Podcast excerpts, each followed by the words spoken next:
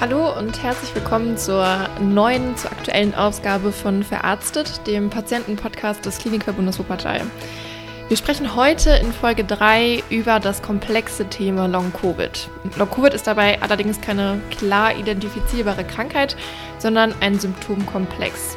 Das heißt, es liegt eine Kombination verschiedener Symptome vor und medizinisch nennt man das Ganze Syndrom.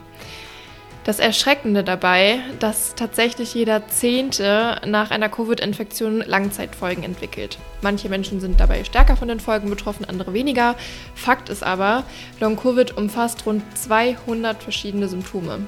Manche Patienten berichten dabei über Durchblutungsstörungen, bei denen sich dann die Hände anfühlen, als würde man sie in Eis tunken über Herzrasen, das Gefühl, Lunge und Hals würden so doll brennen, als stünden sie in Flammen, über Geschmacksverlust, über Haarausfall, über die plötzliche Entstehung von anderen Erkrankungen, zum Beispiel Diabetes mellitus Typ 1, über Aufmerksamkeitsdefizite, Luftnot und auch Fatigue, also eine Erschöpfung, die auch chronifizieren kann. Und das halt über Monate bis Jahre nach einer Infektion mit dem Coronavirus. All diese Symptome können den Alltag und das Leben von den Betroffenen erheblich beeinträchtigen, wie man sich vielleicht denken kann. Und um eben ein bisschen Klarheit in dieses komplexe und vielleicht auch diffuse Krankheitsbild zu bringen, spreche ich heute mit Dr. Sven Stieglitz. Er ist Chefarzt der Pneumologie, Allergologie, Schlaf- und Intensivmedizin am St. Petrus Krankenhaus und leitet seit 2021 die spezielle Long-Covid-Sprechstunde. So, hallo Herr Dr. Stieglitz, schön, dass Sie da sind. Hallo Frau Giertz. Also wir sprechen über das Thema Long-Covid. Ähm, da wäre meine erste Frage an Sie, was Long-Covid eigentlich überhaupt ist. Ja, mit Long-Covid meint man eine Infektion oder Beschwerden durch eine Infektion. Also durch, eigentlich ist es die SARS-CoV-2-Infektion, müsste man richtig sagen. Und Covid-19 ist eigentlich die Pneumonie. Und wenn man von Long-Covid äh, spricht, dann sind das Symptome, die eine Infektion mit dem SARS-CoV-2-Virus äh, machen und die länger andauern als vier Wochen und nicht länger als zwölf Wochen. Also ich sage mal was nach vier Wochen und drei Monaten immer noch Beschwerden macht, das wäre Long-Covid. Und wenn die Beschwerden noch länger andauern, würde man eher von Post-Covid sprechen. Weiß man, inwiefern der Virus, also inwiefern das Coronavirus Long-Covid verursacht? Also gibt es irgendwelche Erklärungsmodelle, die sagen, warum es überhaupt zu der Entstehung dieses Symptomkomplexes kommen kann? Nein, das weiß man nicht. Und die äh, Beschwerden, die verursacht werden, äh, sind ja auch sehr heterogen. Da gibt es ja viele unterschiedliche Beschwerden. Vielleicht ist es auch nicht nur ein Mechanismus, muss man sagen. wahrscheinlich hat es ein bisschen was zu tun mit Inflammation, also mit Entzündung der Gefäße auch. Das können auch die Gefäße in den Organen sein. Und wenn entsprechend die Gefäße in der Lunge befallen sind, macht das eben andere Beschwerden, als wenn Gefäße in der Muskulatur betroffen sind. Ähm, das ist wahrscheinlich ein, ein, ein Ansatz, dass man sagt, dass, äh, dass das ähm, ein Pathomechanismus ist. Ähm, anderer Grund ist, dass das äh, Virus bei manchen länger im Körper verbleibt. Es dauert länger, bis es wieder ausgeschieden wird. Das gibt Patienten, da ist es nach vier Wochen noch nachweisbar. Es müssen ähm, nicht immer äh, lebendige Viruspartikel sein, die dann noch ausgeschieden werden. Also Patienten sind nicht immer äh, ansteckend, wenn man noch was ausscheidet. Aber es ist schon ein Hinweis, dass die Viruselimination irgendwie verlangsamt ist. Und gibt es dann irgendwelche Faktoren, die vorliegen können, die dafür sorgen, dass ich eher betroffen sein kann von Long-Covid? Gibt es irgendwelche Personengruppen, die, es, e-, ne, die eher davon betroffen sein können als andere? Ja, so ganz klar haben wir es nicht. Ähm, wenn man sich aber anguckt, äh, welche Personengruppen äh, Long-Covid-Symptome beklagen, dann sind das tendenziell eher jüngere Patienten. Also diese alten, schwerkranken Patienten ähm, hat man selten in der Long-Covid-Sprechstunde.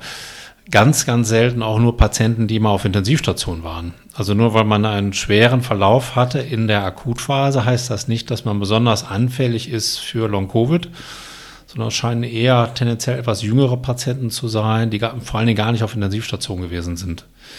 Ähm, und davon sind natürlich die betroffen, die vielleicht chronisch erkrankt sind, die vielleicht ein Asthma haben, die vielleicht eine rheumatische Grunderkrankung haben, irgendwas in der Art. Kann man sagen, dass wenn die Corona-Infektion einen heftigeren Verlauf hatte als bei anderen, dass man dann eher von Long-Covid betroffen ist, als wenn man einen seichten Verlauf hatte oder das keinen Einfluss? Nee, das hat, das hat keinen richtigen Einfluss. Also es gibt natürlich Personen, die eine SARS-CoV-2-Infektion sehr gut wegstecken und kaum Beschwerden haben, die sieht man dann auch nicht in der Sprechstunde. Ne?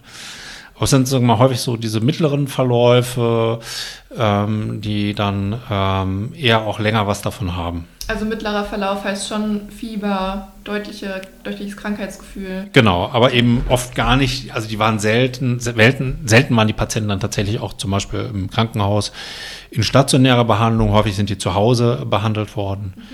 Aber Corona ist eigentlich nicht die erste Erkrankung, bei der dieses Phänomen auftritt, oder? Also Stichwort Long Flu nach der Grippe.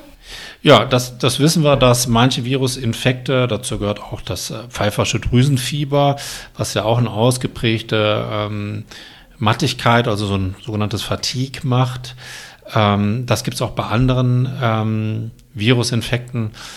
Es gab ja 1918 eine schwere äh, Grippe, die sogenannte spanische Grippe ähm, bei denen noch viele Millionen Menschen weltweit gestorben sind. Und ähm, da sind manche Patienten danach an einem Parkinson erkrankt und ähm, auch über Jahrzehnte danach äh, noch äh, an Parkinson erkrankt gewesen. So klar definiert haben wir das bei Long-Covid nicht. Also die Symptome sind ja doch sehr vielfältig. Also reicht von dem Husten unmittelbar nach der Infektion, reicht äh, zu dem ausgeprägten Fatigue, Gedächtnisstörung, Geruchsstörung, ähm, muskuläre Probleme, dass man einfach nicht fit ist, den Sport nicht wie vorher ausüben kann, etc. Also es ist eher sehr diffus, was unter Long-Covid zusammengefasst wird. Wie läuft denn dann so die Diagnostik ab, weil es ja eben so ein komplexes Krankheitsbild ab, äh, gibt? Dann ist es ja wahrscheinlich auch relativ schwierig, oder? So eine klare Diagnose stellen zu können. Ja, das ist, ähm, man muss halt sorgfältig gucken und vor allen Dingen, was, wonach wir sehr gucken, ist, was für andere Diagnosen gibt es vielleicht, die die gleichen Beschwerden machen. Ähm, nicht immer ist Long-Covid Long-Covid. Bei uns in der Ambulanz ungefähr in 50 Prozent der Fälle hat es eine andere Ursache. Also dann ist die äh, Erschöpfung, Erschöpfung, das chronische Erschöpfungssyndrom ist dann eben oft doch die Schlafapnoe. Manchmal ist das äh, bekannt, dass die Patienten Atemaussetzer im Schlaf haben, haben aber die Therapie nicht vertragen und vor einigen Jahren dann vielleicht aufgehört und dann macht sich das vielleicht wieder bemerkbar oder besonders bemerkbar mit so einem Fatigue-Syndrom, wenn man eine Corona-Infektion durchgemacht hat. Ähm, man muss andere Dinge ausschließen, wenn es mehr um Luftnot geht, dass nicht doch eine Lungenembolie aufgetreten ist im Rahmen des Infekts. Also da muss man danach suchen und da finden wir auch regelmäßig Patienten, die dann doch eine äh, Lungenembolie hatten, die man da dann auch entsprechend gut äh, behandeln kann. Das heißt, oft kommen die Patienten zu Ihnen in die Sprechstunde mit Long-Covid-Beschwerden und es stellt sich dann im Nachhinein heraus, dass es gar kein Long-Covid ist, sondern eine andere Grunderkrankung. Genau, das ist ungefähr eine Hälfte der Fälle. Manchmal gibt es auch Erkrankungen, die sind noch nicht gut äh, definiert. Wenn es so Gedächtnisstörungen geht oder so, ist natürlich auch das Thema, Thema Demenz da. Ähm, das muss natürlich dann letztendlich der Neurologe mit beurteilen. Ähm, aber von den großen Studien, die wir haben, ähm, gehen wir eigentlich davon aus, dass nach zwölf Monaten auch das Post-Covid vorbei ist. Das heißt, wenn man solche Symptome hat, die eigentlich so typisch Long- oder Post-Covid sind, wenn die dann noch anhalten über zwölf Monate hinaus, dann weisen eigentlich alle Studien darauf hin, ähm, dass das nicht mehr Long-Covid ist, sondern immer eigentlich eine andere Ursache hat, auch wenn man sich manchmal schwer tut, das im Einzelfall zu definieren. Stelle ich mir in der Diagnosefindung auf jeden Fall also ist auf jeden Fall eine Herausforderung. Also braucht wahrscheinlich auch viel interdisziplinäre Zusammenarbeit mit den anderen Kliniken des Hauses, richtig? Ja, mit anderen Kliniken des Hauses und auch mit äh, Bereichen, sage ich mal, die vielleicht nicht am Haus sind, wie den, manchmal braucht man den Neurologen doch, aber für die ganzen Geschmacks- und Geruchsstörungen haben wir natürlich die Kooperation mit der HNO und alles, was die Herzbeteiligung anbelangt, haben wir natürlich die Kardiologen als, als, äh, als äh, Kollegen, die sich auch gut mit dem Thema auskennen. Die Long-Covid-Sprechstunde, die wir im Petrus Krankenhaus anbieten, ist ähm, in Kooperation mit dem Lungenzentrum. Das Lungenzentrum umfasst neben der Hämatologie auch die Thoraxchirurgie, sodass wir da optimale Bedingungen haben, uns um die Patienten zu kümmern. Wie wird denn Long-Covid aktuell behandelt? Also was die Prognose angeht, hatten Sie ja schon irgendwie die Aussicht gestellt, dass es nach zwölf Monaten ne, im Grunde kein Long-Covid bzw. Post-Covid mehr sein kann. Ähm, aber jetzt von Long-Covid speziell, wie, wird, wie sieht da die Behandlung aus? Es gibt keine einfache Therapie für Long-Covid. Ähm, das, das, muss man wissen. Und ähm, es gibt auch nicht das eine Medikament. Und es gibt auch keine äh, speziellen Therapieverfahren wie Blutwäsche oder sonstiges, wo jemals nachgewiesen worden wäre, dass das wirklich hilft. Von daher kann man nicht sagen, ähm, dass das eine medikamentöse Therapie ist, sondern es ist eher eine Therapie, die in Richtung Krankengymnastik zielt, wenn es um, äh, um Schwäche geht. Ähm, man muss alles, was zum Beispiel, wenn die Patienten mit Fatigue kommen, muss alles abgeklärt werden, was in Richtung Fatigue geht, also auch bestimmte äh, Vitaminmangelzustände wie Vitamin D-Mangel oder Eisenmangel. Ähm, das muss sozusagen alles äh, Stück für Stück behandeln. Ne? Schilddrüse wahrscheinlich auch. Schilddrüse selbstverständlich auch. Besteht denn, wenn ich jetzt betroffen bin, die Chance, dass die Krankheit relativ plötzlich wieder verschwindet? Meistens verschwindet die Erkrankung nicht plötzlich, mhm. aber dann auch, sage ich mal, einigermaßen zügig. Mhm. Ähm, das sind wir gerade bei den Sportlern, die dann einen großen Leistungsknick haben und dann aber berichten, wie das sozusagen langsam wiederkommt, dass die äh, Leistungsfähigkeit wieder zunimmt.